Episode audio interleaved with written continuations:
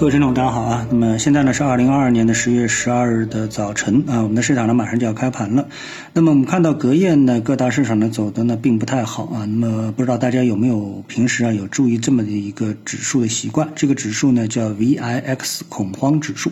那这指数呢一般呢从名字啊我们望文生义就知道了，那么就是在衡量啊整个的金融市场、股票市场它的一个恐慌的程度。那么这个指数呢，在昨天那是出现了大幅的上扬，那盘中呢一度呢涨幅呢是在百分之四左右，这个指数呢是达到了三十三以上啊，接近三十四的水平。那么这到底是怎么回事呢？啊，我们从这个指数来这个扩展开，因为既然是恐慌，那就意味着我们的市场啊恐慌着一些因素。那我们现在恐慌的因素有哪一些呢？啊，毫无疑问啊，主要是包括三个方面。第一个方面呢。呃，就是美联储啊继续暴力加息。第二呢是俄乌战争啊，是不是会升级到核战争？这个核弹的这样的一个威胁啊。第三个呢就是中国的疫情啊，会不会呢这个升级，并且呢进一步的影响全球供应链的这样的一个发展？当然，这个呃疫情的情况可能对中国的影响啊更大一点。所以呢，主要呢就是美联储和俄乌战争。那么这两方面呢，呃，使得整个市场的一个恐慌啊呈现啊一个井喷的这么一个状态。但是呢，我们从历史的数据来看啊，这个 VIX 这个恐慌指数啊。在过去的相当长的这个时间内啊，它大致啊这个范围啊，从这个二零二一年开始啊，它这个范围啊，极限的位置呢，就是到接近三十四、三十五的这样的一个位置啊。那到了这个位置之后呢，指数呢一般呢就是有一个这个筑底的这么一个情况，就是探明一个短期的底部，然后呢出现了上扬。呃，前一次的这个在六月份的时候啊，市场的一个下跌啊，那么就呃出现了这么的一个情况，然后呢指数呢开始呢逐渐的呃。回暖，那么这次呢再次的下跌，又开始呢逼近了这个位置，所以呢从这个指数角度来说，是不是一个否极泰来呢？因为市场啊从这个 VIX 这个指数来看呢，已经到了这个恐慌的极限，就是把所有的恐慌的因素都打在里面了。啊，我们对这个美联储也绝望了，我们对美国的通胀的数据啊，美国的 CPI、美国的 PPI 啊，这个美国的这个经济数据啊、就业率数据啊，总之各种数据，我们都试图从这些数据当中找到啊能够支撑股市上涨的理由啊。把这个坏消息当好消息看，但是最后我们发现市场都伤害了我们啊，变成了一个这个让人非常失望的一个结果。所以在这种情况下面，市场当然会绝望，对不对啊？所以在这种绝望的情况下面，这个 VIX 啊，这个恐慌指数啊，达到一个这个高点那，这个统计上的高点啊，那么也是非常正常的事情。那么接下来市场是不是就会否极泰来呢？那我觉得这是交易者啊，可能在这个位置上面特别想知道的一件事情，但是没人敢保证啊，只能从统计上来说，到这个位置。出现转势的可能性还是非常大的啊。好，那么另外呢？呃，我们谈一下一个板块的一个消息啊。板块的一个情况呢是这样，我们注意到啊，汽车板块。那一方面呢，在汽车板块当中呢，有一个消息呢，就是我们中国的汽车出口量啊，超越了德国，跃居全球第二啊，有这么的一个消息。那么相信中国人啊，我们中国人呢都会特别的兴奋啊，因为我们一直其实都是把德国汽车作为我们学习的榜样啊，作为老师学了几十年了啊。现在我们的这个出口超过它了啊，当然是一件非常值得高兴的事情啊。那么同时呢。印证这个消息呢，还有一个消息，就是又一个德国供应商啊，这个汽车供应商啊是出现了破产。那么这家供应商的名字呢，我们就不说了啊。那么它呢，专攻是激光雷达供应商。那么在这之前呢，还有德国老牌的汽车供应商叫施耐德博士，他也是申请破产。就是我们能看到的比较有名的，就有这么两家，都是申请破产。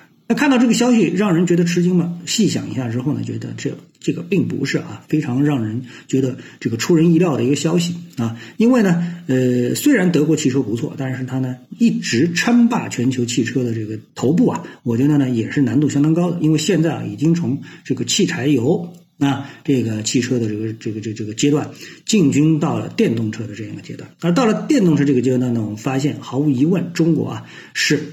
啊，领先一步的啊，除了特斯拉，我们是学习了特斯拉，迅速的复制特斯拉，并且在我们的品类上啊，这个呃超过了特斯拉啊。特斯拉是一枝独秀，但是我们下面啊，就众多的十几个品牌的中国的这个汽车商，现在都过得不错啊。然后呢，呃，像这个电池供应商啊，我们的宁德时代也做的相当的不错。那么在这点上呢，我们毫无疑问，这个德国汽车啊就有落伍了。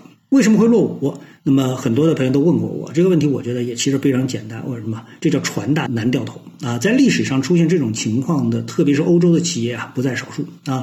比如说原来的我们说这个手机，那么原来这个诺基亚手机卖多好啊，然后呢，它一把被苹果给割的找不到方向了。现在从这个手机行业当中是彻底的消失了啊。那么接下来会不会在汽车行业当中再次淘汰啊？我们说本来啊高大上的德国汽车呢，可能性也不小啊。为什么呢？因为呃，船大难掉头。对于这个汽柴油市场来说的话，马斯克其实早就说过，就我们是轻装上阵啊。但是对那些厂商来说啊，太重，他舍不得他的引擎，并且舍不得他的一系列的供应商，大家都是拖着一起往前走啊，实在拖不动了。因为从数据表明啊，在中国，虽然我们的这个德国汽车公司啊也在生产啊这个所谓的这个电动车，但他们的销量远远比不上我们的这个。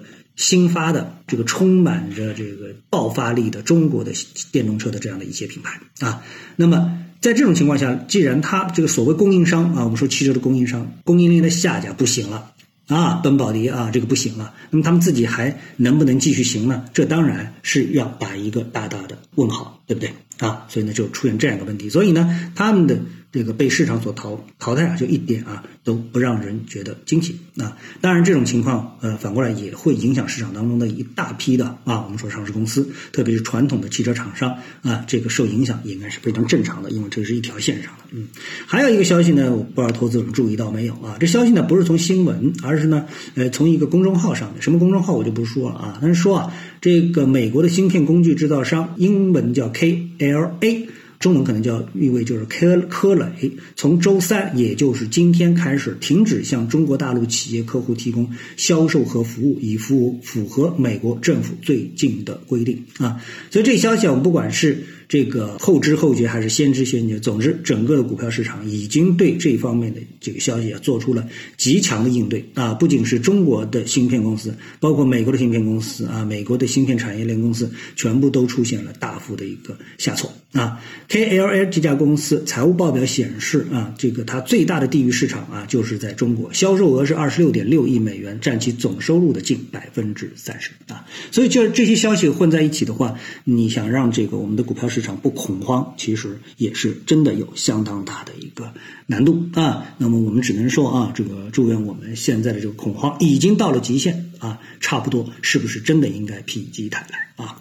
好，谢谢各位的收听啊，我们今天的节目呢就到到这里了。各位有什么想法或者是感受的话呢，欢迎在评论区里呢一起的交流，也希望各位呢是多多点赞、转发、订阅我的频道专辑啊。我们下期的节目时间再见。